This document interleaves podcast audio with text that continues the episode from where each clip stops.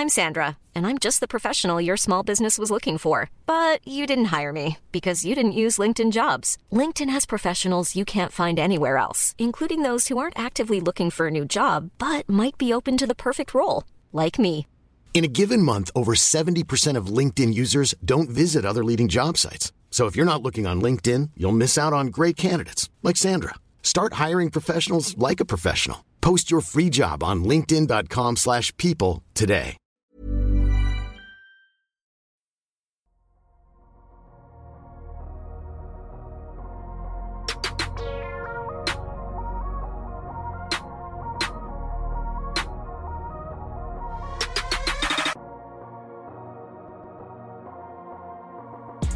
Salut à tous, très heureux de vous retrouver pour ce nouvel épisode du Dunk Hebdo NBA podcast. Le DH20 c'est terminé, les previews aussi. On peut enfin respirer du côté de chez Dunk Hebdo et se concentrer un peu sur les matchs, sur le terrain. Et aujourd'hui, focus sur les équipes en difficulté. On va parler des franchises qui ont un début un petit peu difficile, qui déçoivent. Qui déçoivent donc, on va éviter les cancres prévisibles.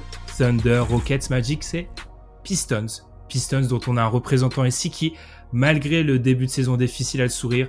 À cause de quoi 19 minutes. 19 minutes de Kate Cunningham. Comment ça va, Elias? Exactement, ça suffit à mon bonheur. Bah écoute, ça va plutôt pas mal.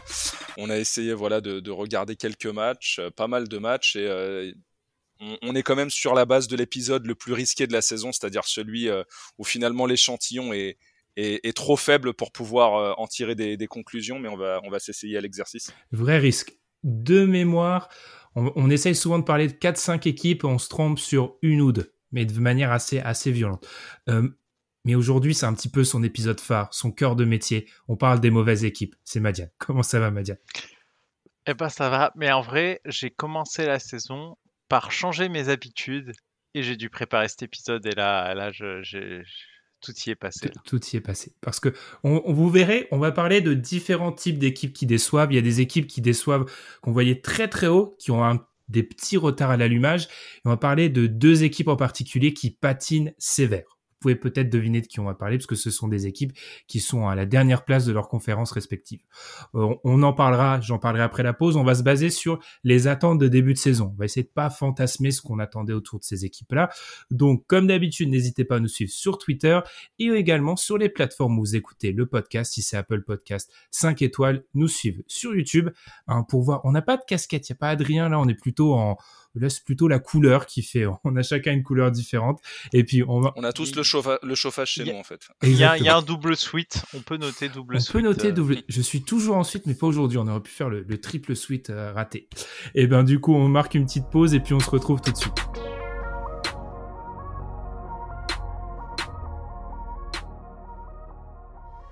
Ce week-end, donc, nos fabuleux CM, Antoine et Gabin, qu'on salue, vous ont demandé qui était la pire équipe de la NBA.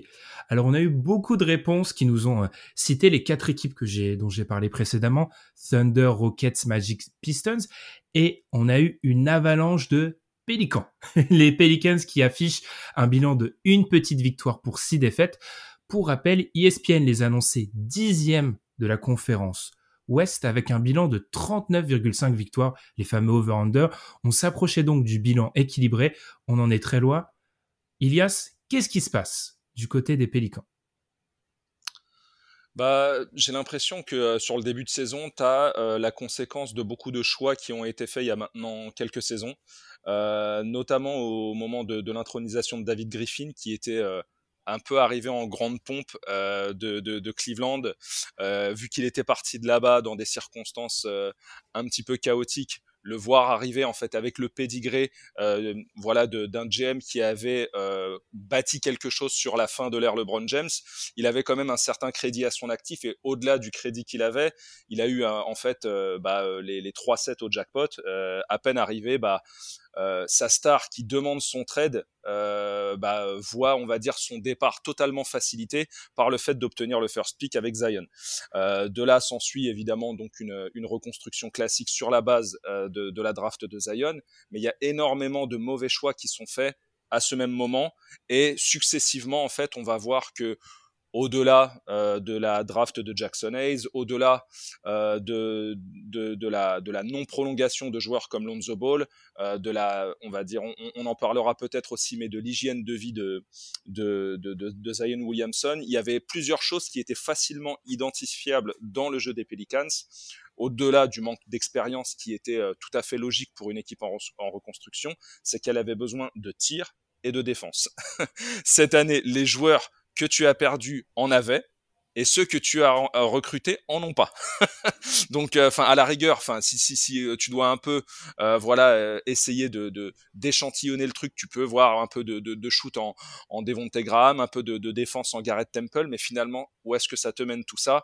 Bah, En l'absence de Zion, on va dire ce qu'on voit depuis le début de saison, une équipe absolument pas structurée, qui par moment même n'a pas l'impression en fait de comprendre des systèmes offensifs et surtout défensifs parce qu'en plus elle ne fait pas les efforts le portrait est au vitriol, mais on va dire qu'il est quand même, il ressemble beaucoup à ce qu'on a vu. Il faut savoir qu'on a un petit, euh, euh, PTSD. Euh, alors ceux qui disent qu'on parle comme Vandam, ils vont aider euh, syndrome post-traumatique avec ce qu'on a vu des Pelicans globalement. Donc c'est un peu notre thérapie de groupe là. Il faut qu'on en parle de ce qu'on a vu des Pelicans. Et j'aime bien ce que tu as dit. Il y a, c'est vrai, sur l'âge des joueurs. Si on exclut donc Jonas Valanciunas qui joue énormément, on va en parler, c'est une partie du problème.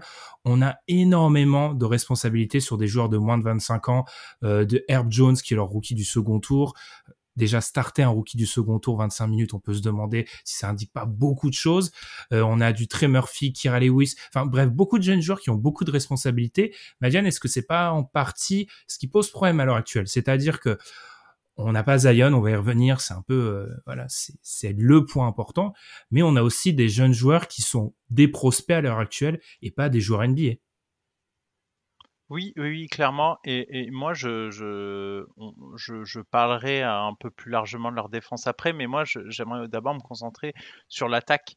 L'attaque, en fait, euh, le, leur offensive rating n'est pas si mauvais parce que bah, ils ont des joueurs qui peuvent shooter, ils ont Jonas Valanciunas qui peut apporter des points. sur le papier, quand on regarde les stats de, ce qu'est leur attaque, euh, on se dit bon, ça va, etc. Mais en fait, non. Euh, moi, je pense qu'elle est à la base de pas mal de problèmes qu'ils ont, c'est-à-dire que leur jeu pas très bon. C'est-à-dire que ça ne joue pas bien, que, le, que du coup ces joueurs-là qui sont très jeunes bah, font des erreurs, c'est normal, que ces erreurs se payent très souvent en perte de balles, que derrière bah, ces pertes de balles c'est des points faciles pour l'adversaire, et en fait c'est leur defensive rating qui illustre beaucoup plus leurs difficultés en attaque. C'est-à-dire que leurs difficultés en attaque font que leur jeu est pas est pas super léché que derrière, il y a des erreurs et qu'ils prennent. C'est une des pires équipes sur les, points en contre-attaque et sur les points après perte de balle. C'est vraiment, ils sont au, sommet dans, dans, ces deux aspects-là et c'est très significatif, non pas d'un mauvais niveau défensif global, quoique il y a des choses très suspectes en défense, mais d'un très mauvais niveau en attaque et cette inexpérience qu'ils vont avoir au sein de leurs joueurs, ben, c'est des erreurs qu'on voit en fait sur tous les matchs et qui font que euh, ça va pas ça va pas aller. Euh, moi, moi je, tempère beaucoup du coup euh, le, le, fait qu'il n'y a pas Zion. Zion va leur apporter énormément. Clairement, un Zion en forme, c'est vraiment. Moi, je l'ai rentré dans mon dé adjoint, donc un Zion en forme physique, on en reparlera, peut apporter énormément, mais il manque de d'un de, d'un meneur euh, capable en fait titulaire, vraiment titulaire en NBA, capable de porter cette balle. C'est pas Graham qui va faire ça. C'est clairement pas le jeu de Devante Graham et Lonzo Ball avait l'avantage d'apporter un niveau. Euh, Tom euh, parle souvent de guard play, donc vraiment de, de, jeu de, de meneur de jeu en quelque sorte. Il, il, manque de ça. Il manque de ça et c'est pas ce que va apporter Zion. Et moi, ça m'inquiète beaucoup parce qu'on peut se dire bon, si Zion revient, ça va peut-être aller mieux. Sur cet aspect-là, je suis pas convaincu et c'est ce qui m'inquiète d'autant plus quand j'analyse cette équipe. Il manque de liant. C'est assez dramatique. On a l'impression qu'ils récitent tous leur partition un peu euh, dans leur coin. Euh, sur attaque placée, c'est assez cataclysmique pour pour être honnête. C'est-à-dire qu'on voit on voit clairement euh, l'option Brandon Ingram qui alors Brandon Ingram ne brille peut-être pas par son efficacité mais je trouve que dans le marasme actuel est plutôt digne. On parlera d'un Valanciunas aussi. C'est assez symptomatique que leur seule victoire soit face à Minnesota. C'est un match où il court beaucoup. Le premier carton contre Atlanta où il domine Atlanta parce qu'Atlanta ne met pas un shoot, il court beaucoup. C'est une équipe qui, dès qu'elle court, est en capacité de mettre des points. Pourquoi? Parce que sur attaque placée, je vous rejoins parfaitement. Là, tu payes les choix qui ont été faits. Il n'y a pas de meneur, en fait. Il n'y a pas de, il n'y a pas de personne capable de dicter le tempo. Et c'est assez dramatique parce que euh, non seulement ils en ont pas un, mais la plupart des joueurs autour ne sont pas des joueurs qui sont connus pour leur capacité de passe. Donc ce qui fait que c'est une équipe qui est extrêmement dépendante du rendement de deux joueurs de deux et demi, de Brandon Ingram, de Jonas Valanciunas et parfois de Devonte Graham qui a eu quelques euh, coups de chaud. Là où selon moi Devonte Graham c'est une acquisition assez intéressante, il n'est pas intéressant dans ce qu'il offre actuellement. C'est-à-dire qu'ils ont besoin de plus de de joueurs qui passent, etc. Et ce qui me fait très peur, les gars, et je te relancerai, il y a, c'est qu'ils sont complètement dépendants de Jolas Valanciunas à l'heure actuelle. Alors ils perdent, mais Valanciunas fait des cartons à 20 et quelques. Euh, Valanciunas est à 34 minutes de moyenne chez eux actuellement. Il a jamais tourné à plus de 28 en carrière. Ils font jouer un pivot euh, de plus de 30 ans qui est un peu à l'ancienne, 34 minutes par match, parce que quand Valanciunas joue pas, leur offensive rating est à 91. Ils mettent pas un point. Et là, est-ce qu'on voit... Tout à fait. Vas-y, vas-y. Tout à fait. en fait, bah ça, est-ce que c'est pas finalement la résultante euh, de ce choix qui a été fait, donc de ne pas conserver Lonzo Ball, avec peut-être l'idée euh, de faire en sorte que, que, que, Zion devienne leur porteur de balle principal, mhm. parce qu'on a vu euh, par séquence l'année dernière que bah, il pouvait initier de l'attaque et ça aurait normalement tendance à mettre un peu plus à l'aise des, des, des, des, shooters type Graham, type euh, Ingram euh, et autres, euh, parce que d'autres sont, sont capables aussi de shooter.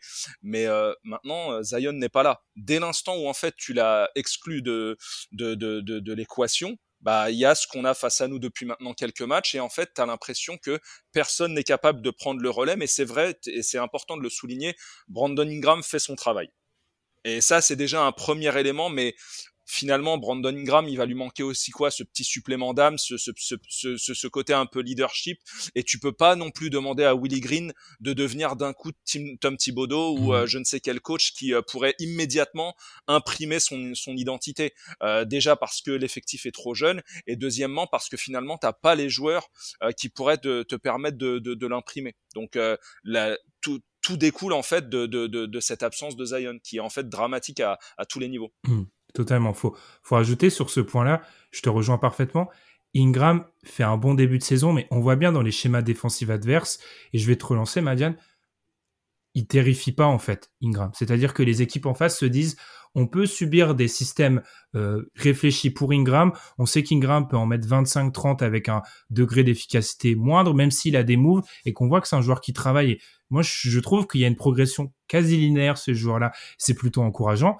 Euh, tu sais que de toute façon, tu en auras peut-être 25 d'Ingram, 25 de Valanciunas. Tu en as 50. Si on joue au fameux jeu de l'addition, il t'en faut 110, 115. Tu les trouves où les 60 autres? Bah, c'est ça qui est difficile. Et, moi qui, avais beaucoup regardé ces, équipes un peu dramatiques dans, le même genre, les Knicks, il y a 2-3 saisons qui n'avaient pas de guard play, ça m'y a vraiment fait penser avec euh, pas de guard play et des mecs qui peuvent mettre des points euh, dans leur coin, mais du coup, y a, on les laisse faire parce que c'est pas ça qui pose problème.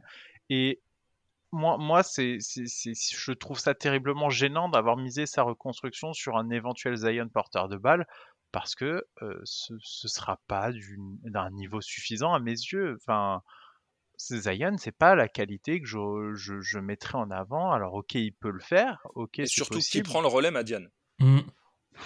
Et, et, en fait, qui prend le relais. Mais moi, moi, je vois des, des séquences où bah, c'est euh, notre ami euh, Nickel Alexander Walker qui, qui, prend des responsabilités en main, mais il a pas le niveau pour faire ça. 15 tirs par match.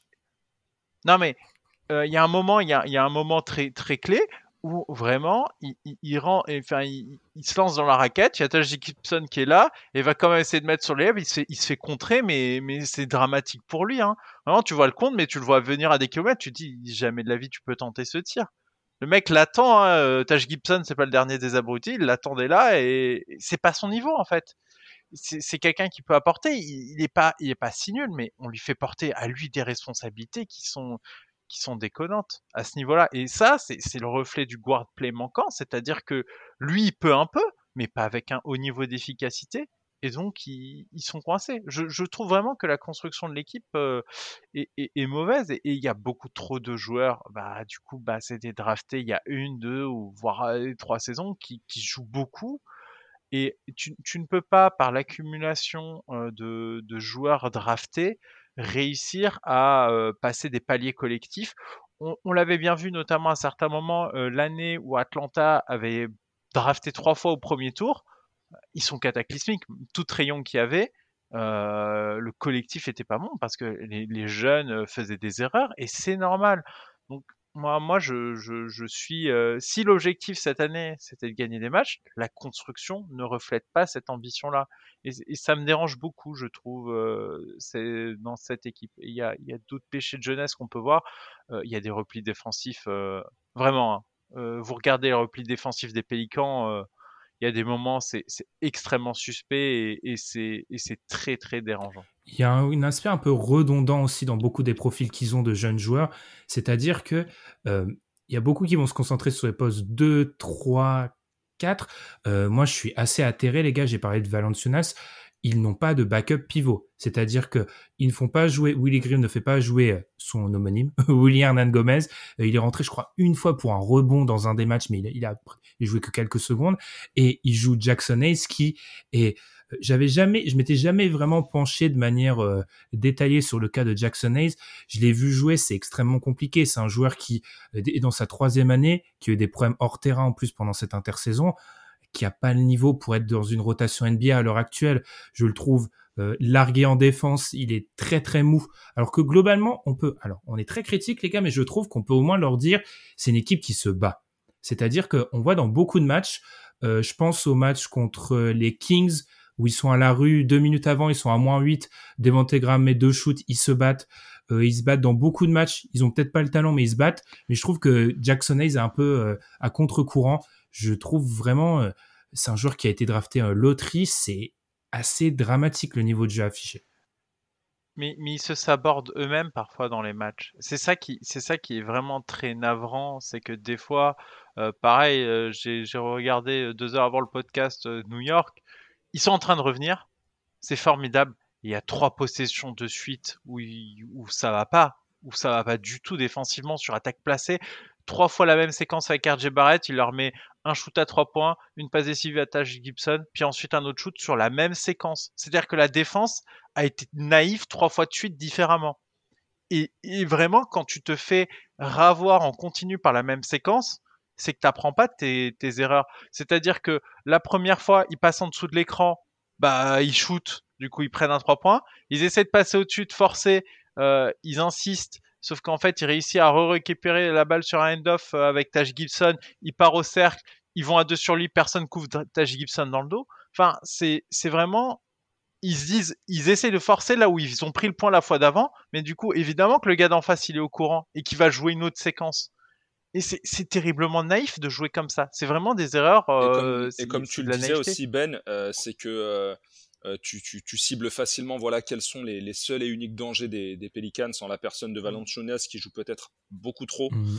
euh, euh, et, Ingram qui en plus a raté un match. Est-ce que l'on se rend compte que tout ce qui a été depuis le début concerne aussi en fait la présence du 5 majeur sur le terrain? C'est-à-dire que dès l'instant où tes rotations elles commencent à se mettre en place et que ta seconde unité elle commence à rentrer en, action. Mais là, c'est même des blitz en fait qui apparaissent. Et bah forcément, euh, dès l'instant où tu as, créé un delta négatif, bah tu es sans cesse à la traîne. Et finalement, les Pelicans, euh, bien souvent, en fait, ils ont tendance à courir euh, derrière le score. Et, ils ont l'un des pires bench, hein. ça on n'en a pas parlé, mais leur, banc, leur plus c'est à moins 4,5. Leur banc est, pour un banc. Leur banc est pas bon. Et je me suis fait une réflexion au moment quand je les ai vus jouer, je me suis fait, ils peuvent pas jouer. Il y a des minutes où, pour une, raison qui m'échappe, Willy Green ne stagger pas, on est obligé d'utiliser l'anglais, c'est-à-dire ne jongle pas entre Ingram et Valanciunas. Il y a un moment, il y avait ni Ingram ni Valanciunas. Je me suis dit, c'est probablement un des pires 5 qui peut être aligné en NBA pour une équipe, encore une fois, qui se veut compétitive. Encore une fois, moi, je les exclus du groupe des quatre dont on a parlé avant parce que les quatre avant, ils sont clairement en phase de reconstruction. On n'est pas dans la même logique et ça fait très peur. Moi, je suis, je vous avoue, les gars, je suis assez choqué par le, il n'y a pas assez de vétérans. Alors, je sais, ça fait pas rêver, mais un vétéran meneur, parfois, tu le surpayes, oui, mais au moins, tu amènes de la cohérence. Il y en a très peu. Et effectivement, oui, c'est un des, c'est un des pires bancs de la NBA, un des moins cohérents, mmh. c'est sûr on est sur l'année 3, si je dis pas de bêtises, euh, de, la reconstruction. Mhm. Et finalement, on a l'impression que c'est encore pire que euh, l'année 1, où finalement Zion il arrive dans un contexte où euh, bah, tu récupères aussi tout le package venu de, Los Angeles, et tu as encore la présence de joueurs comme Drew Holiday. Donc finalement, qu'est-ce qui s'est passé entre temps bah, je vous le dis, euh, je vous l'ai dit en début d'intervention, c'est dans les bureaux que ça s'est passé. Et finalement, il y a des choix qui ont été très très euh, suspects qui ont été faits. Ok, tu, tu conserves toujours ta, ta, ta, base de pic de draft, mais finalement, euh, tu as déjà balancé euh, voilà euh, une de tes pièces en l'air en la personne de, de, de Jackson Hayes que tu as drafté, euh, loterie pour finalement te rendre compte peut-être que d'ici 2-3 ans, son avenir s'écrira très loin de la NBA.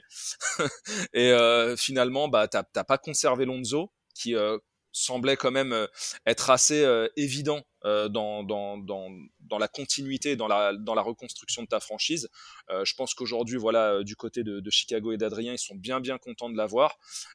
donc voilà, mais comment comment comment se fait-il que tout ce potentiel, tous ces assets, même s'il en reste encore une bonne partie, a été en fait aussi mal utilisé? Et je pense qu'on est obligé quand même de l'aborder. Je me mets un peu dans ta peau, la Ben, mais quid de ce qu'on a vu euh, en termes de rapport médical de Zion et de mhm. cette vidéo où il est en train de s'échauffer au bord du terrain.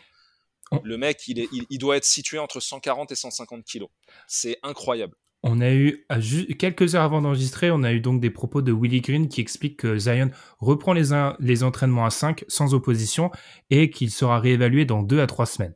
Pour venir à un ordre d'idée, 2 à, 2 à 3 semaines, ça nous situe quoi? Fin novembre, ils auront déjà joué une vingtaine de matchs. Et quand on regarde leur calendrier sur la vingtaine de matchs, ils prennent un road trip à l'ouest où ils jouent Suns, Kings, Warriors, Mavs, tout à, tout à l'extérieur. Je les vois pas, ils peuvent en accrocher un, mais pas deux. Leur calendrier est pas facile. Les seuls matchs vraiment abordables, c'est quoi? C'est peut-être du Thunder et, et non, parce que par exemple, jouer deux fois les Wizards, c'est pas cadeau, vu ce que font les Wizards à l'heure actuelle. C'est une équipe qui pourrait se retrouver après 20 matchs et l'arrivée d'un Zion à, à quoi? 4 victoires, 16 euh, défaites? 5 victoires, 15 défaites? Et quand tu démarres avec ça, tu ne vas pas en, au play-in, c'est pas possible.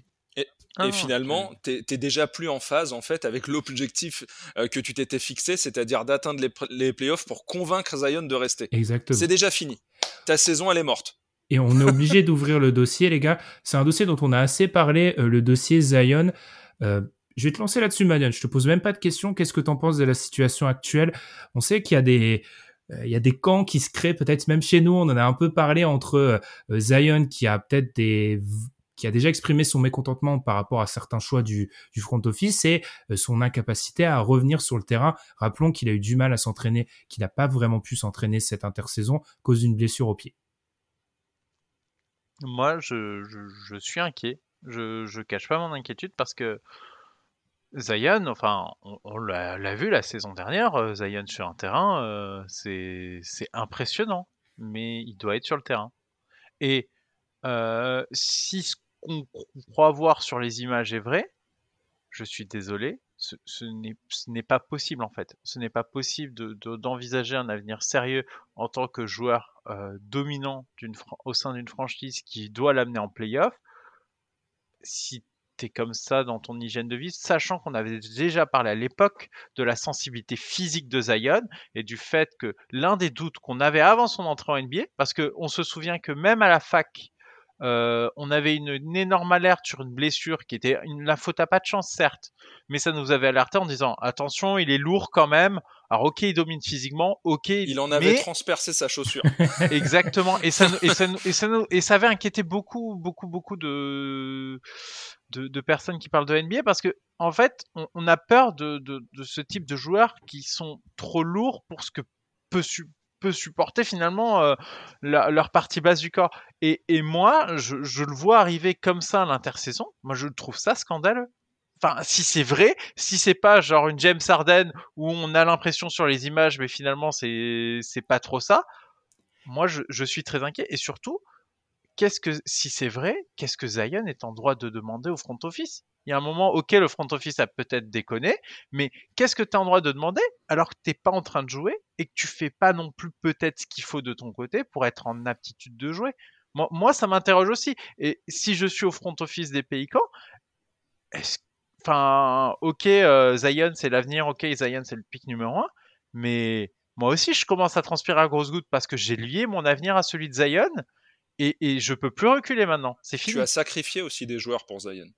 Ouais, mais c'est c'était t'es vraiment en fait ils sont moi moi j'aimerais pas être à la place du front office parce que c'est impossible de se sortir de ce guépier. Tu vivras et tu mourras avec Zion. Soit Zion décide de partir et tu mourras avec, mais ça va être très difficile à, à, se sortir de ce type de situation. Donc j'espère qu'il reviendra en forme pour eux. Puis il joue, je vais te donner la parole, Elias, mais on a des exemples de joueurs qui, euh, sur les dernières années, sont revenus à quelques kilos en trop. On peut penser à Luka Doncic, on peut penser à James Harden, euh, Nikola Jokic. Ils jouaient en fait.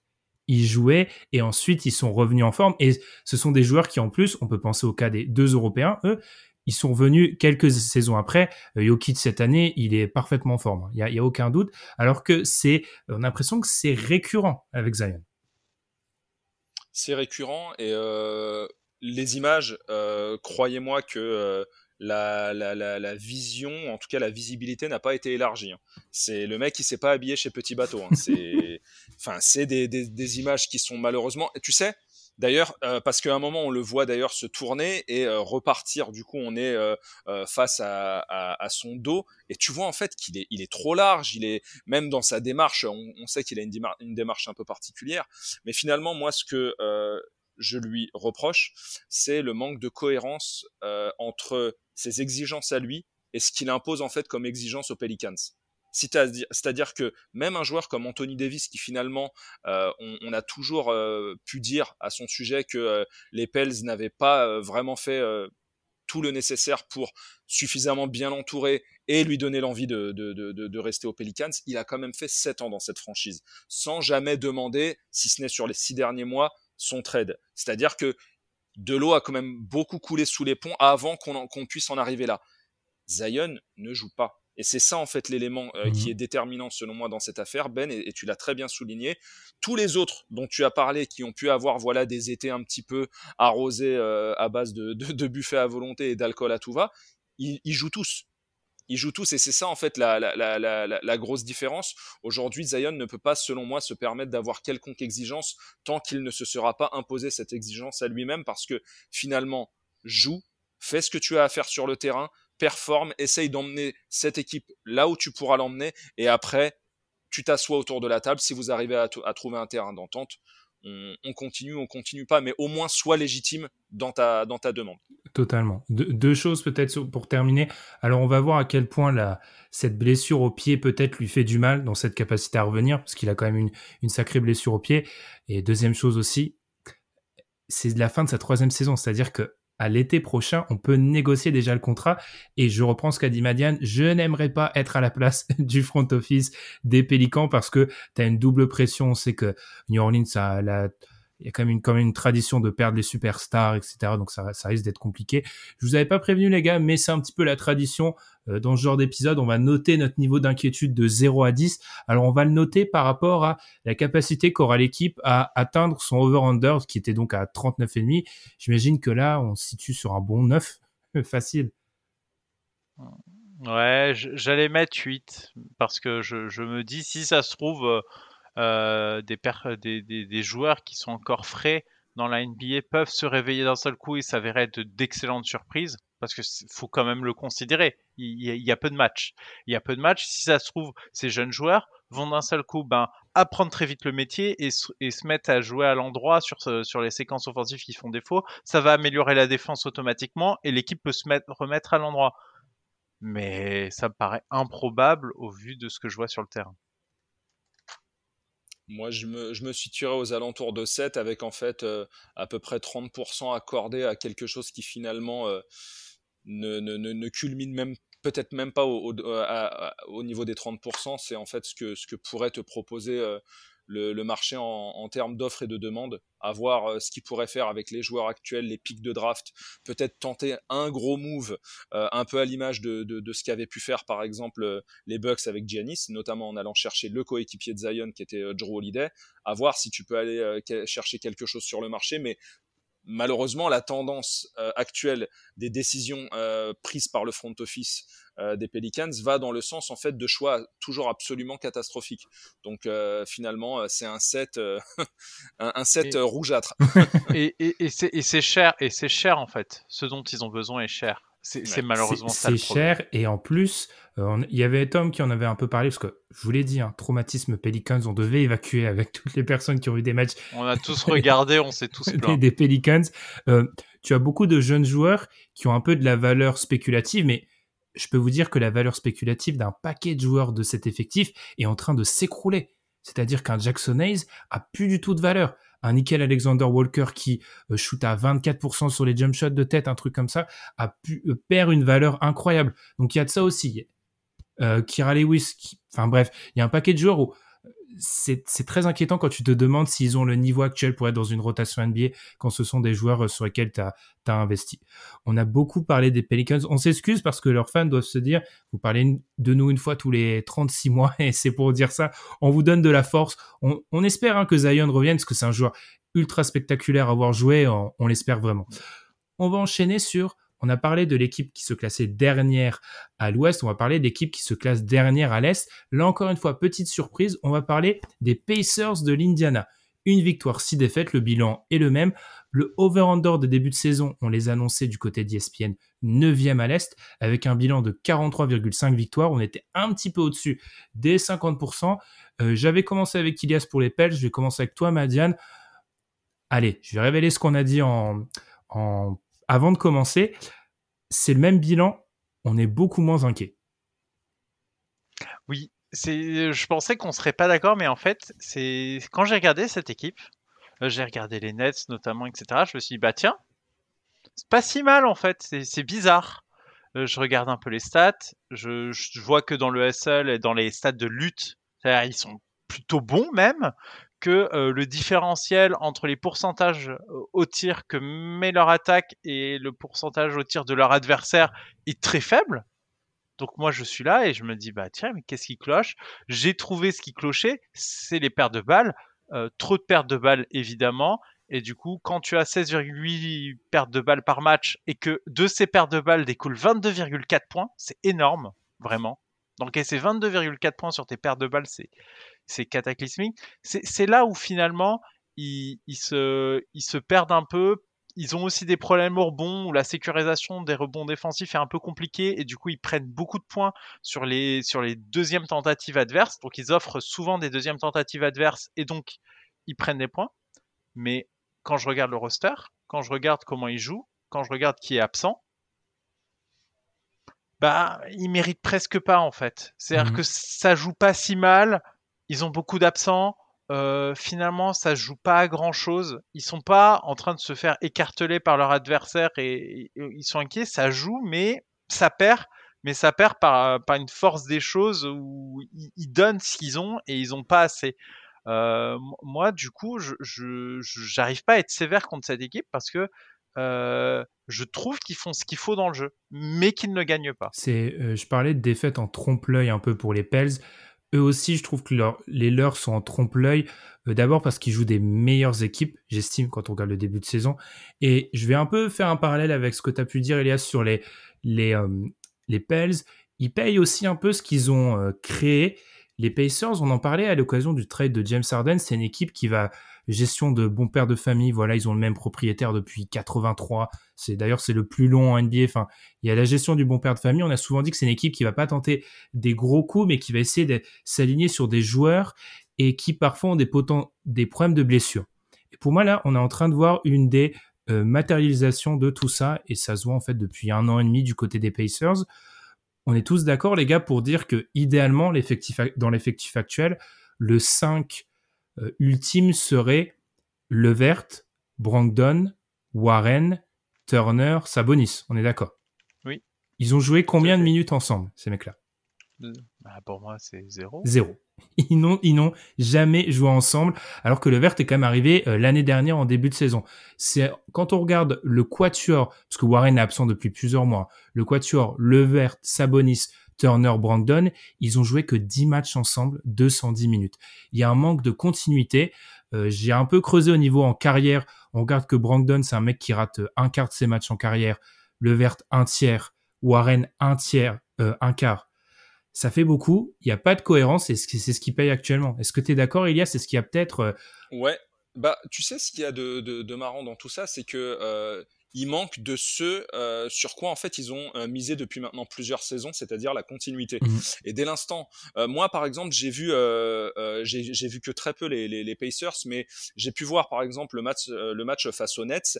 Et en fait, c'est c'est peut-être le constat le plus simple au monde à faire, c'est que dans le premier carton, il ne domine pas euh, les Nets, mais il les surdomine. Vraiment, euh, tout est tout est placé, tout est léché, euh, et on a en fait le même problème qu'avec les Pelicans, c'est-à-dire que déjà eux, au-delà du fait d'avoir évidemment des joueurs NBA ready, le, fait de, de, manquer de deux voire trois titulaires, bah forcément dès l'instant où tu fais rentrer ta seconde unité, tu te prends en fait 20 points dans, dans, dans le deuxième carton et t'es, et complètement largué. Mais moi, ce que j'ai pu aussi constater, c'est je ne comprends pas en fait qu'avec les joueurs actuels, notamment avec la paire euh, Sabonis-Turner, tu ne puisses pas plus sécuriser le rebond que ça. Parce que c'est pas normal, par exemple, que face à une équipe comme Brooklyn, tu sois en déficit. Mm. Moi, honnêtement, enfin, c'est et j'ai pu voir que c'était aussi le cas dans d'autres matchs. Autant, voilà, la, défaite contre contre les, les Nets m'inquiète pas plus que de rigueur. Euh, elle est euh, en tout cas finalement assez logique, notamment en, vue des, des, absences. Mais par contre, celle d'après contre les Raptors, elle est beaucoup plus problématique. Parce que les Raptors, c'est jeune, en reconstruction, pas bon, ça manque de Siakam. Donc euh, il y, a, y, a, y, a, beaucoup de choses qui font que je pense quand même euh, qu'on est face à une équipe qui, voilà, a été déjà confrontée à un calendrier euh, assez complexe, qui euh, voit aussi pas mal de ses joueurs euh, manquer à l'appel, mais euh, je pense que dès l'instant où ils arriveront à les récupérer, ils vont quand même pouvoir beaucoup plus se stabiliser. Et honnêtement, je préfère avoir quand même la balle d'un, dans, dans, la, dans la main d'un gestionnaire comme Brogdon plutôt que dans celle de TJ McConnell. c'est, vrai. L'ami. Après, je trouve qu'on voit que ces Pacers, du coup, ils ont au moins le mérite d'être, ils sont vachement profonds en fait. Parce que tu te dis, perdre trois titulaires et te être euh, crédible dans la plupart des matchs. Encore une fois, hein, c'est pas la même crédibilité que celle des Pelicans, je trouve. Euh, c'est plus, c'est plutôt pas mal. Après, effectivement, euh, ça, le problème du rebond, il est assez récurrent. On sait que Turner est un bon défenseur, mais pas le meilleur des rebondeurs. Sabonis, euh, Sabonis, j'ai même l'impression qu'il y a un peu le vent tourne, même du côté de la fanbase peut-être d'Indiana autour de autour de son statut, autour de. On sait que le fit a jamais été évident, mais c'est une équipe que je trouve intéressante. Il y a même des, il y a même un Tory Craig, c'est justement dans le match contre euh, Brooklyn qui, qui, qui, qui sort la tête de l'eau. Donc, ils sont profonds. J'ai juste un bémol à dire euh, par rapport à ce que tu as pu euh, avancer, Ilias. Est-ce qu'ils seront un jour en bonne santé? Parce que ils ont quand même. Le problème, c'est le rapport médical en fait de tous les joueurs que tu as cités, il est pas bon. Ils ont, ils ont que des joueurs. Quand on prend, alors ça, ça paraît peu, mais quand tu as cinq joueurs qui ratent un quart du temps, mathématiquement, il y a quand même de fortes chances qu'ils soient jamais les cinq en même temps sur le terrain.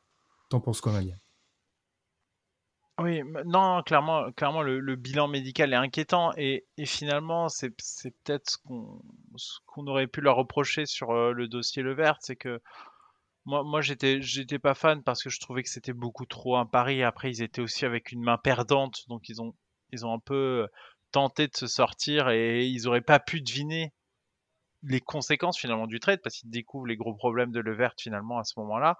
Donc bon, euh, moi, moi j'avoue que là-dessus, euh, là-dessus, euh, oui, ils seront pas forcément en bonne santé, mais ils auraient quand même pu prendre des matchs. C'est ça qui est dingue. Mmh c'est vous vous rendez compte d'à quel point ils sont, ils sont bah, perdus. Ils, perdent d'un point face aux Hornets, ils perdent d'un point après prolongation face aux Wizards. Mmh ils perdent de 3 points face aux Raptors, de 7 points face aux... Enfin, ils perdent à chaque fois.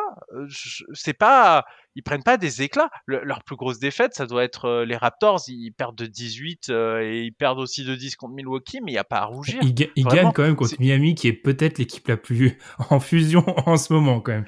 Et, mais ils gagnent pareil après mmh. prolongation. C'est-à-dire que c'est une équipe qui accroche, qui accroche, qui est solide et qui euh, a des fondamentaux de jeu. C'est comme ça qui, qui, tourmente les Nets euh, à un moment. C'est que leurs fondamentaux étaient très solides face à une équipe dont on parlera sans doute après, euh, n'était pas forcément très bien en place. Mais à un moment, il y a un moment aussi où ça manque de talent. C'est-à-dire que moi, j'ai regardé par exemple leurs stats sur la contestation des tirs. Ils sont au top du top. Ils contestent bien les tirs. Et ça, ça m'a rendu fou quand j'ai vu ça. C'est-à-dire que les tirs, il y a très peu, en fait, par rapport aux autres équipes de NBA, il y a très peu de tirs ouverts. Ils les contestent beaucoup, en fait, les tirs adverses. bien coachés. Mais en fait, mais en fait, mais en fait, quand les mecs sont meilleurs en face, ils mettent le tir. Hmm. C'est ça. Et euh, déjà, euh, on va dire que le fait d'avoir euh, perdu quasiment à chaque fois sur le fil, ça s'explique aussi par le fait qu'ils n'ont pas de closer. En fait, euh, mm. habituellement, le, joueur qui a tendance à finir les matchs pour eux, c'est Brogdon. Euh, c'est pas euh, un, un, un, Supra All-Star, c'est pas euh, euh, un des 30 meilleurs, meilleurs, joueurs de la NBA, mais c'est quelqu'un qui est capable de t'assurer une certaine qualité de tir et de prise de décision dans les fins de match. Autre chose, moi, ce qui me rassure concernant l'avenir des Pacers, ou en tout cas l'avenir proche, c'est-à-dire celui de cette saison, c'est qu'ils sont coachés par Carlisle et que on peut le voir déjà rien que dans le nombre de tirs pris par, dans certains matchs par euh, TJ McConnell, c'est que Carlisle, lui, c'est quelqu'un qui, quand il arrive dans une équipe, il aime bien, euh, en fait, euh, donner euh, vraiment les pleins pouvoirs à son meneur. Il l'avait fait euh, dans ses débuts à Détroit avec Chauncey Billups, il l'a fait euh, également lors de son passage aux Pacers avec un joueur comme Jamal Tinsley qui quasiment initiait toutes les attaques des Pacers. Puis après, évidemment, on a, on a connu la période avec Luca où c'était l'héliocentrisme plus plus.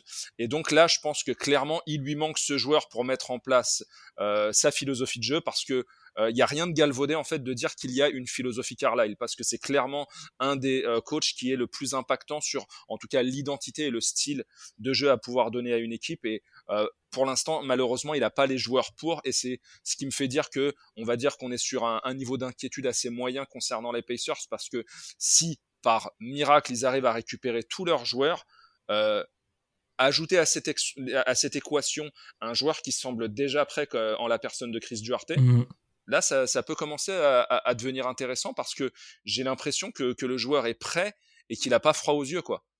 Des fois, euh, il, se, fout un peu des systèmes et c'est lui qui, en fait, euh, euh, demande limite des isolations, il demande à tout le monde de se pousser et il va, il va initier une attaque. Quand tu penses que c'est un rookie qui a le deuxième en termes de minutes totales, il est deuxième de l'équipe derrière Sabonis, alors que c'est un rookie. Et effectivement, pour un peu continuer dans, sur le dossier Carlisle, on sait que Carlisle aussi euh, du côté de Dallas a beaucoup joué euh, de 5 avec trois, euh, trois arrières, trois meneurs quasiment. Là, c'est quelque chose qui pourrait tenter de mettre en place, sauf qu'il a, il a plus le matériel en fait. Enfin, Jeremy Lamb, on sait que depuis son retour de blessure, c'est plus ça. Donc en fait, il n'a pas le matériel pour jouer avec ces trois petits qu'il aura peut-être si d'aventure tous les joueurs de la base arrière reviennent en, en, bonne santé. Bémol quand même, les gars. Donc on est, on est assez on va dire qu'on essaye de rassurer les fans des Pacers. On a parlé d'un début de saison difficile. Les matchs après, c'est très très compliqué. Euh, ils jouent donc les Spurs. Bon, vous allez me dire ça va. Les Knicks déjà plus compliqué. Ils se prennent un road trip de 4 matchs où ils prennent Blazers Kings et en back-to-back Nuggets Jazz. Ils enchaînent avec 76, ils prennent Philly. Ensuite, ils vont road trip de 3 matchs. Ils restent à l'Est. Knicks, Pistons plus abordable, Hornets, ils finissent par nos amis des Pélicans, Bulls, Lakers. C'est très compliqué ce qui leur attend. Là. Enfin, là, honnêtement, ils peuvent arriver à 5-15, ça serait pas étonnant. Mais même le match face à San Antonio, il est, il est tout sauf, euh, tout sauf gagné. Oui, non, c'est pas, c'est En fait, ils sont capables. Enfin, malheureusement, les Spurs, on en parlera sans doute un moment dans cette saison, ils sont capables de prendre des matchs en fait sur juste la, la solidité de ce qu'ils proposent malgré la faiblesse de l'effectif. Euh, moi, moi, ça, c'est ce qui m'inquiète énormément et c'est ce que je disais, c'est que malheureusement dans la course au play-in euh, à l'est, ben mine de rien, les Bulls sont partis canon, les mhm. Knicks sont partis canon. Euh, attention parce qu'en fait euh, ça joue souvent c'est très serré en fait dans les rankings à l'est au niveau de ces places de play-in et à mes yeux malheureusement je pense que euh, ils sont quand même proches de se flinguer et que si ce road trip se passe pas bien s'ils arrivent à 5-15 en sortie aller rattraper ça il va falloir faire une grosse série et c'est pas l'effectif qui est capable d'une grosse série. Pour moi, les Pacers, c'est justement le type d'effectif qui va te prendre les bons matchs à droite, à gauche, comme ils font, comme fait, fait New York en fait. New York prend les matchs qu'ils doivent prendre ils sont pas flamboyants, ils sont pas incroyables, mais ils prennent les matchs qu'ils doivent prendre. Et malheureusement, c'est plutôt le genre de profil qu'a Indiana. C'est pas une équipe qui va faire une série de 10 matchs où ils vont aller taper successivement euh, le Jazz euh, et ils vont aller à droite à gauche, ils vont taper des grosses équipes.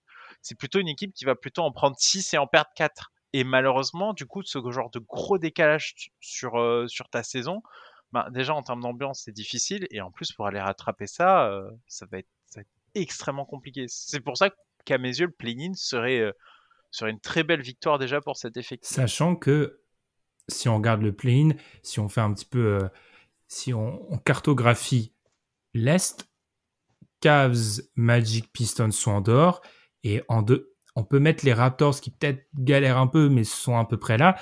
Euh, ça te laisse, il va y avoir deux, trois équipes qui vont être laissées sur le carreau, donc attention quand même à veiller du côté des Pacers. Donc, j'ai l'impression que vous êtes pas trop inquiet sur le niveau de l'effectif, mais c'est peut-être euh, le calendrier et, les, les, objectifs de pré-saison qui ne seront pas rencontrés. Quoi. Ouais, c'est le retard, c'est le retard accumulé. C'était à 1-6. Ouais. C'est déjà 5 matchs de décalage par rapport à l'espèce de ligne des 50% qui permettrait de sécuriser ce spot. Et donc, dès lors que tu es, en retard, qu'en plus, euh, bah, typiquement, une équipe qu'on n'attendait pas forcément, comme les Hornets, en fait, c'est les Hornets prennent une avance. C'est toujours. C'est vrai qu'ils ont déjà, ils ont déjà, au moment où on enregistre, ils ont 4 de retard sur les Hornets. Ils en ont 4,5 sur les Bulls, 4,5 sur les Wizards, 4,5 sur les Knicks. on a démarré depuis, depuis genre 3, euh, 2 semaines et demie. Et, on est dans une conférence ah, qui s'est toujours joué à un ou deux matchs. En avoir autant de retard à l'allumage, pour moi, ça, rend les choses très compliquées. Pour moi, il faut vraiment qu'ils espèrent.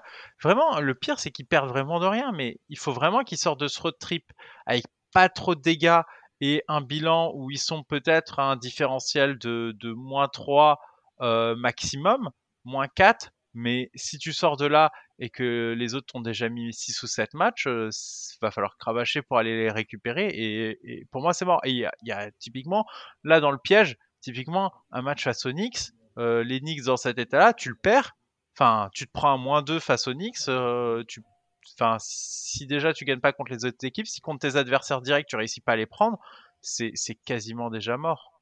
T'invites en fait ton plafond avec un, un, effectif comme celui des Pacers, c'est encore plus en fait quand tu accumules des blessés, parce que finalement, quand on regarde en fait même pas le haut de l'est ni son milieu, mais plutôt son bas, je dirais même son bas fond, là où on est situé nous euh, à, à Détroit, finalement, en l'état actuel, qui tu peux battre en dehors du Magic et des Pistons? C'est ça, même. Face auxquels peut, peut-être même que tu vas galérer. Même les Cavs, les Cavs, ils sont, ils sont dignes. mais les Cavs sont meilleurs. Mais les Cavs sont meilleurs. Tout simplement aussi parce qu'ils proposent de meilleurs joueurs actuellement. Hmm, donc c'est, c'est, en, fait, on va dire qu'on est, on n'est pas inquiet parce qu'on, alors contrairement aux Pelicans, on sait qu'il y a de bons joueurs, mais on est plus inquiet sur la capacité à venir et, et sur les objectifs de, de, de pré-saison.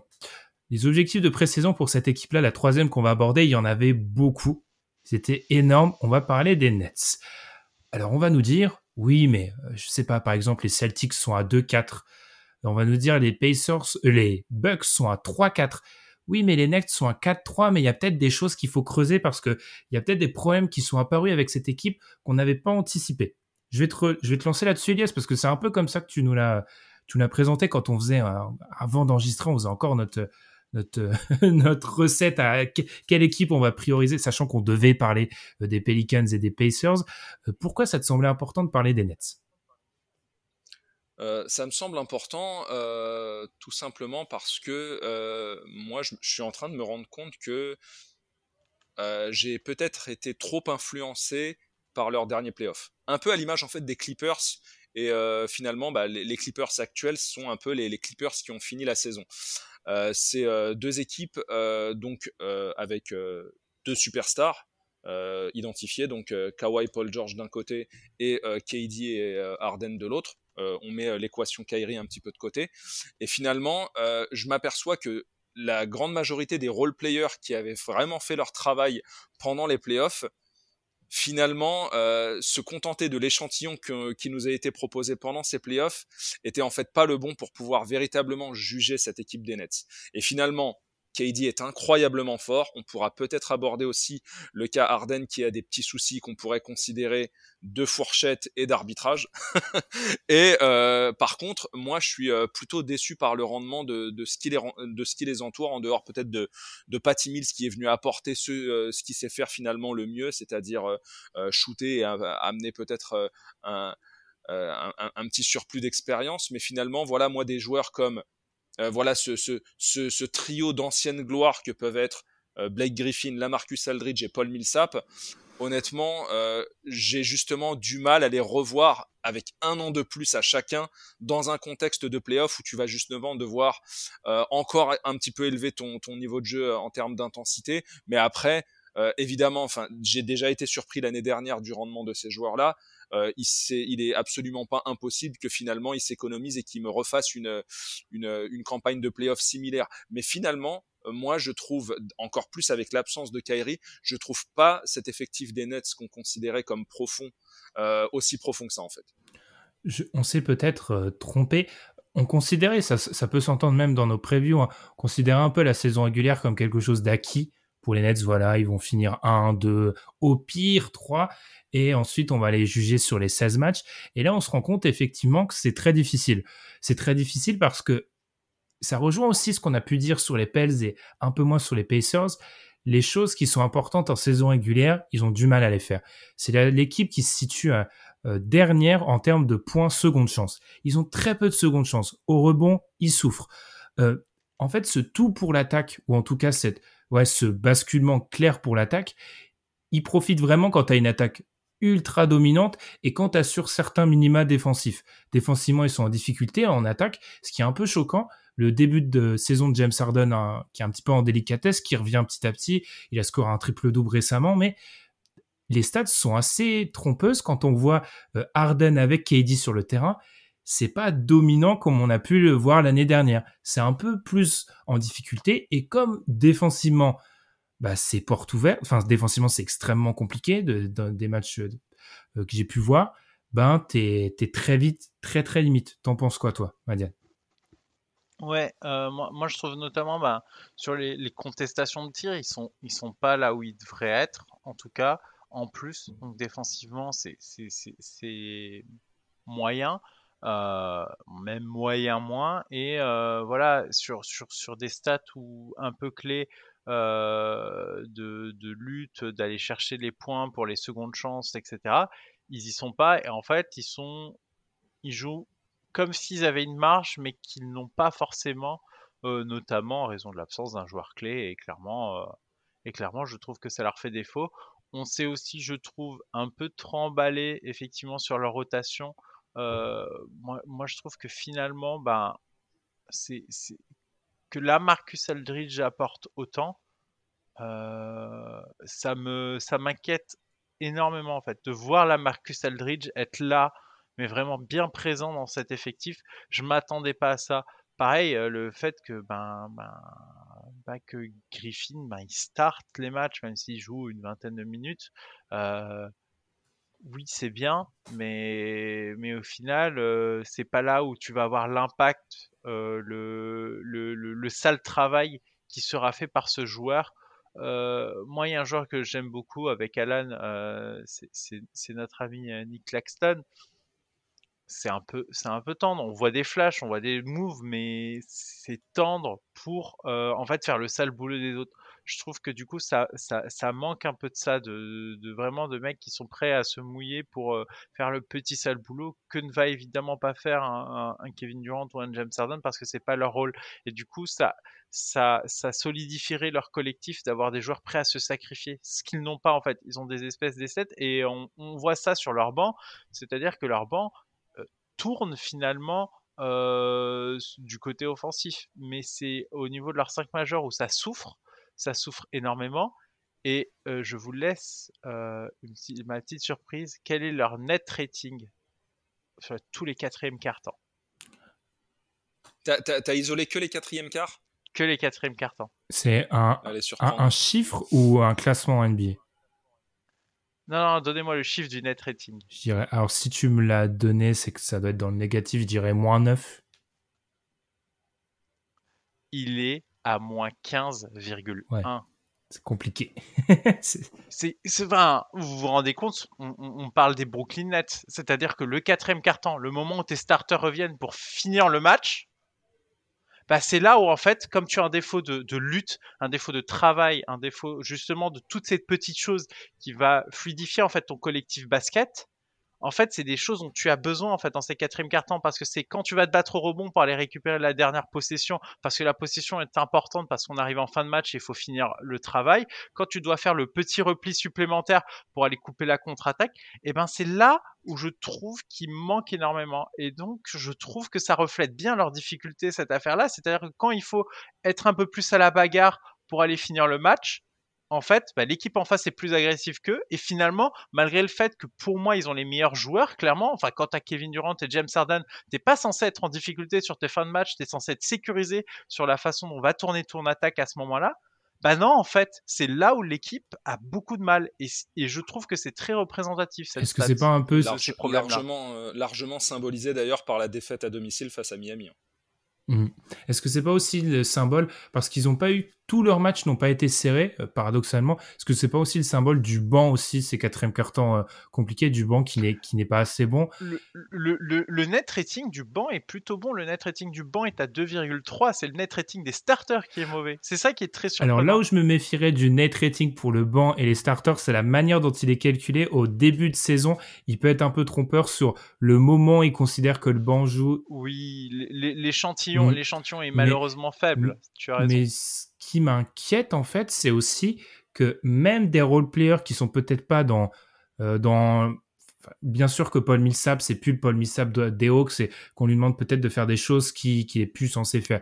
Par exemple, un Joe Harris, qu'est-ce qui s'est passé avec Joe Harris depuis euh, euh, le début, la deuxième série des playoffs de l'année dernière, c'est un joueur qui shoot beaucoup moins bien. Et en fait, il y a peut-être un manque de rythme. Alors peut-être que c'est une équipe qui va a conscience qu'elle jouera sa saison en avril, mai, juin et qui du coup s'économise sur le début. Mais c'est vrai qu'on voit des faiblesses et moi ça me fait surtout penser au fait que on va peut-être demander à un KD et à un James Harden de s'employer beaucoup plus sur un début de saison. Alors que selon nous, au début, il y a quelques semaines, on se disait bon, c'est une équipe qui va être capable de terminer des matchs euh, fin de troisième quart-temps et qui pourra faire jouer KD certains soirs 25-30 euh, minutes. KD, il a 34 minutes de moyenne. C'est déjà, c'est beaucoup tiré sur la corde.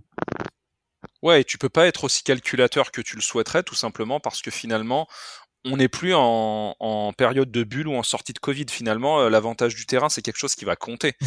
Euh, donc, euh, il va falloir euh, gagner les matchs. Il va falloir faire en sorte, comme tu le disais, voilà, peut-être que, que, des joueurs comme KD et Harden vont devoir un, peu, un peu plus aller au charbon notamment Arden, parce que je trouve KD euh, plutôt digne euh, dans, dans, dans, ses performances. Et au-delà de l'attaque, hein, euh, on sait que c'est devenu maintenant un, un, joueur tout à fait plus que correct en, en, en défense. Mais moi, ce, qui, ce qui va me déranger, vous avez mentionné Claxton. si vous l'avez mentionné, c'est justement à cause, à, côté, à cause du côté un peu trop undersize des, des, des intérieurs des Nets, qui va dans cette équipe pouvoir protéger le cercle. Et, Personne. Deron Sharp. non mais justement et justement je trouve que euh, ils ont un gros problème, c'est-à-dire que que Blake Griffin, je l'avais trouvé très dans la dans le SL, il est, il, je le trouvais très actif sur le terrain euh, l'an dernier je ne retrouve pas ce Blake Griffin là en ce début de saison et ça m'a beaucoup interrogé en regardant cette équipe. C'est-à-dire que vraiment, Blake Griffin, je l'ai vu l'an dernier se jeter sur des ballons, faire des choses, des petites choses sur le terrain qui étaient utiles au collectif. Et là, je le, je, je, le, je le vois moins, vraiment moins bon. C'est-à-dire ah, moi, j'étais scandalisé, moi, par son, par son niveau de forme des playoffs, j'étais scandalisé parce qu'il était en sortie bah, de, de, de buyout à, à Détroit. Mais moi, c'est très juste ce que dit Madiane, mais vous vous rendez compte, en fait, de l'état physique dans lequel était Blake Griffin.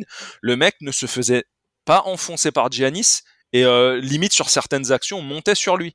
C'est fou quand même. Est-ce que là on voit Ouais, mais, mais là il y est pas. On, voit, hein. on voit, surtout que c'est une équipe de vétérans en fait, je pense les gars. C'est-à-dire que euh, ce genre d'effort euh, très euh, localisé sur quelques matchs, quelques séries de playoffs, tu peux pas le faire sur 82. Enfin, ils ont plus les joueurs capables sur 82 matchs de faire ça, et c'est c'est là où est la difficulté. Après, je tiendrais à nuancer. ils ont pas, ils jouent quand même des grosses équipes. Hein. Ils prennent les Bucks, les Bucks qui reçoivent leur bague et tout. Ils prennent les Sixers. Alors les Sixers, il y a les grandes difficultés, mais ils ont juste joué à l'Embiid et c'est un des pires match-ups possibles vu ce qu'on a décrit à l'heure actuelle.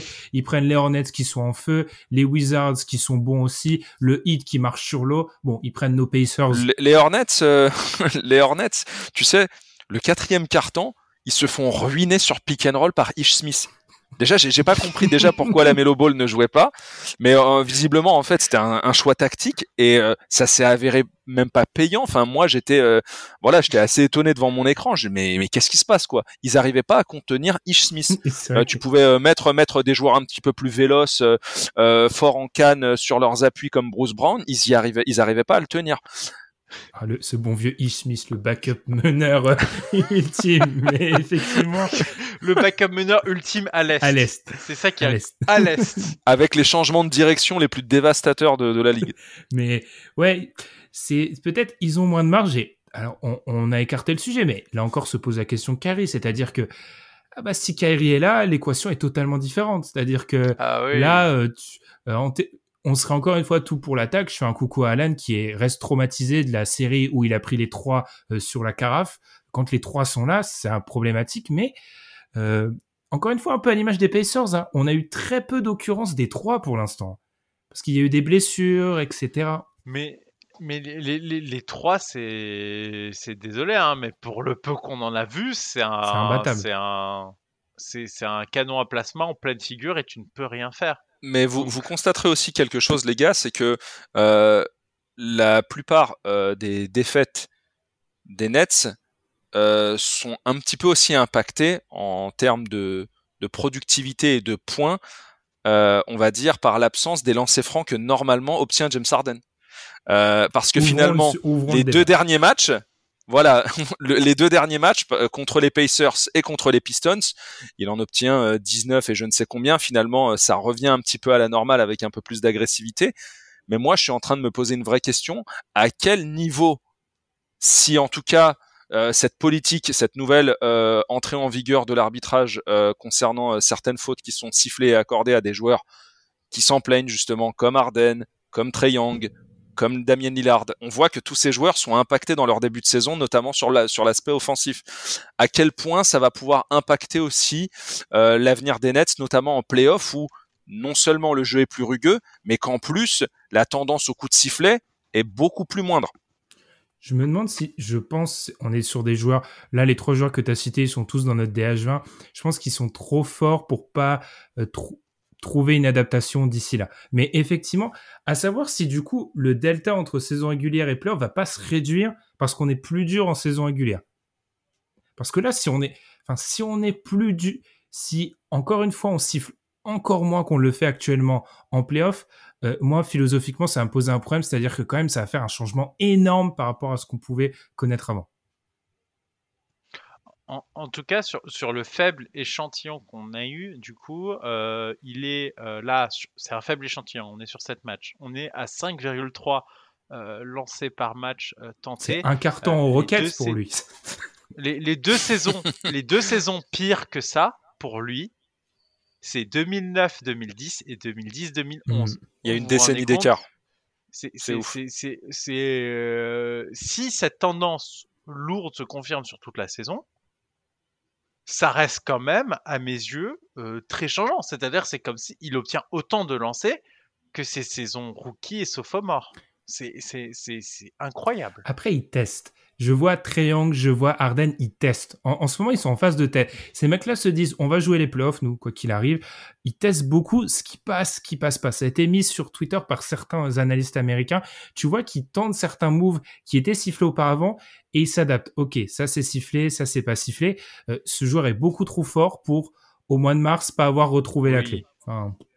Alors, moi, moi, en tout cas, euh, je sais pas pour vous, euh, mais il y a quand même un, un côté qui, en tout cas visuellement, semble un petit peu plus agréable, euh, parce que faut, faut quand même comprendre que la NBA, euh, même si, enfin, elle aime que ses acteurs principaux euh, écrivent le script à coup de, de stats folles et de, de, de, performances historiques, mais pas non plus au détriment du spectacle proposé à, à ses spectateurs.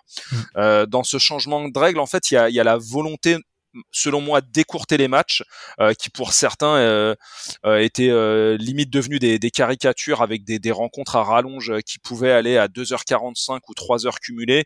après, je comprends en fait qu'il y ait une plus grande permissivité euh, aux, attaquants, mais ces derniers temps, ça, venait, ça devenait vraiment ridicule en fait. Et, James Harden, c'est un joueur euh, limite qui arrivait à obtenir des fautes euh, en, en, accrochant euh, le bras de son défenseur adverse. On l'a même vu en fait récupérer des fautes face à un Jean Chart qui avait les mains dans le dos.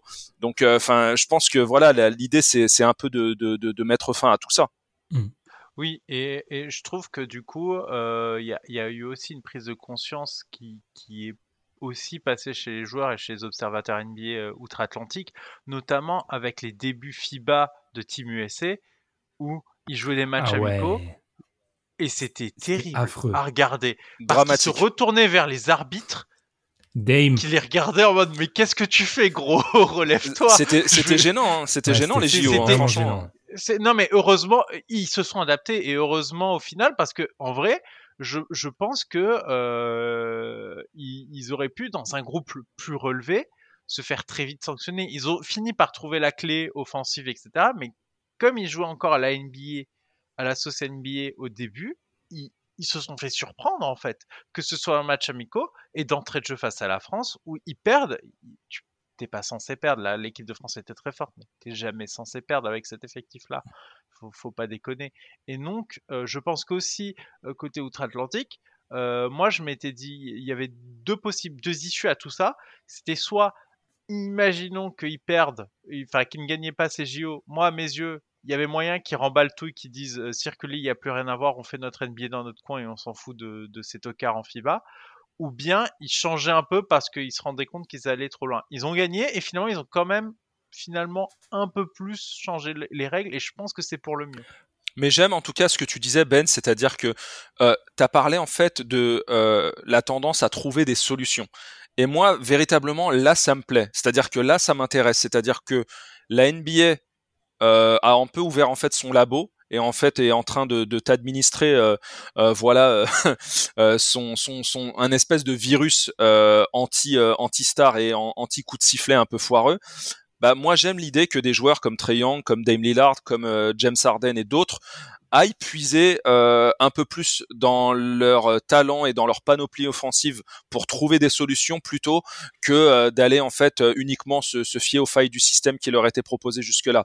Donc il y a, y a vraiment quelque chose, il y a un angle en, tout cas de, d'analyse qui est très intéressant et j'espère vraiment euh, pour nos yeux, pour euh, peut-être aussi notre temps de sommeil, euh, qu'on puisse face à être à des matchs face à des matchs un petit peu plus courts, plus agréables. Et d'ailleurs, enfin, vous l'avez vu, euh, Draymond Green, je pense que euh, il parle un peu au nom de, de beaucoup de gens, euh, euh notamment euh, concernant les fans, parce que Draymond Green, aussi, voilà, fantasque qu'il puisse être, c'est quelqu'un qui analyse beaucoup de jeux, qui regarde beaucoup de matchs et qui aime, voilà, le, le, le, sport pour lequel il travaille.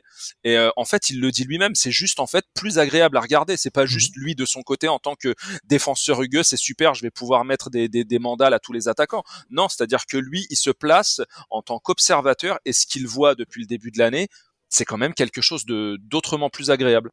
Après, à voir aussi, il y avait tout ce débat aussi par rapport à ces joueurs-là. Est-ce que c'est pas une compétence? Est-ce que c'est pas une qualité aussi d'avoir cette capacité à récupérer les fautes, à voir s'ils sauront s'adapter? Et là, ça sera vu comme une vraie euh, capacité. J'aimerais bien euh, concrètement séparer une faute qui. Alors, il y a des débats d'interprétation sur les fautes purement offensive, disons sur le drive, celle dont je suis vraiment très heureux qu'elle disparaisse, c'est la faute à la Chris Paul où tu prends le ballon, tu te mets voir un mec, le mec court, il te rentre dedans. Pas de Beverley. Pas de Beverley. Celle-ci, merci. celle-ci, vraiment, merci. Parce que celle-ci, elle est vraiment, celle-ci, elle était vraiment euh, inadmissible. Pour conclure, du coup, le chapitre Nets, les gars, euh, niveau d'inquiétude, si je retourne sur mes fameux over-under de d'ESPN, ils étaient annoncés à 56 victoires. 56,5, euh, proche des 60. Euh, sachant que Kyrie, c'est toujours euh, dans, dans, les, dans, l'air. Hein. Il, a, il a posté une photo. Ce chiffre comprenait Kyrie ou pas? Ce chiffre comprenait Kyrie, je pense. Parce que Kyrie qui a posté une photo, une photo de Morpheus sur Instagram aujourd'hui. moi, je les vois. Je dirais que le niveau d'inquiétude, il est à 4. Je pense pas que, je pense peut-être pas qu'ils ils vont arriver à 56, mais j'espère qu'ils vont trouver des solutions pour la suite. Ouais, 4 ou 5. C'est ce que j'allais me dire. C'est c'est inquiétant sans l'être. Je pense quand même qu'ils arriveront à prendre plus facilement des matchs avec, euh, avec le rythme, le collectif qui se met en place, etc.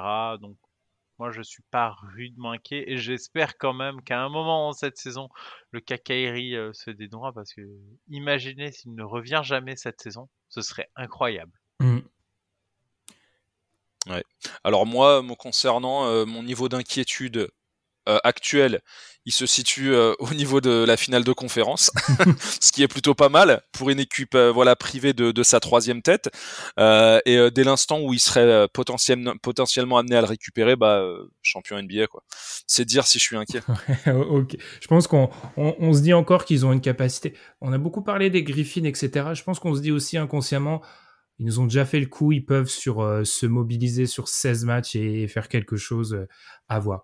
Très bien. Eh bien, du coup, on a parlé de ces, trois équipes. Si, euh, selon vous, si on a tort sur une de ces équipes-là, ça serait laquelle? On a été rassurant sur les Nets, très négatif sur les Pelicans, euh, neutre sur les Pacers. Il y a forcément une où on va se tromper. Hein. Oh, les Pacers vont se remettre, selon moi. Euh, parce que pour moi c'est c'est qu'une question de, de, de, joueurs absents. Après euh, voilà à moins que ce soit la catastrophe et que euh, finalement les, les, les, blessures soient vraiment à rallonge dès l'instant où ils vont récupérer des matchs. c'est une équipe qui est par exemple en termes de plancher que je pourrais facilement mettre au niveau des Knicks qui gagnent des matchs. Mmh. Donc voilà ça va dépendre évidemment de, de, de, leur roster et de ce que Carlisle aura sous la main pour pouvoir diffuser. Très bien. Moi, je pense que le, risque, euh, on n'a pas pris de risque sur les sur Nets ou les, les Pacers, finalement, on a été euh, soit rassurant, soit on a expliqué leurs difficultés actuelles. Là, on pourrait vraiment se planter, c'est si les Pels euh, se réveillent sur les prochains matchs. Euh, j'en doute fort. Mais je pense que là, on pourrait prendre une sacrée claque si ça arrivait, parce que là, vraiment, on les, on les a un peu euh, enterrés, un peu mis la tête sous l'eau. Un, peu enterrés, ouais. C'est la vérité. Très bien. Et eh bien, du coup, c'était c'était c'était cool. Enfin, non, pas forcément peut-être pour les, les fans des Pelicans, mais en tout cas, on espère que vous avez apprécié cet épisode. On vous rappelle, comme d'habitude, de nous suivre sur Twitter, les plateformes où vous écoutez le podcast. On va arrêtez de regarder les Pelicans, première chose. Et ensuite, on, va profiter du reste, du reste des matchs NBA. Faites-en de même, on se retrouve très vite à la semaine prochaine. Salut Ciao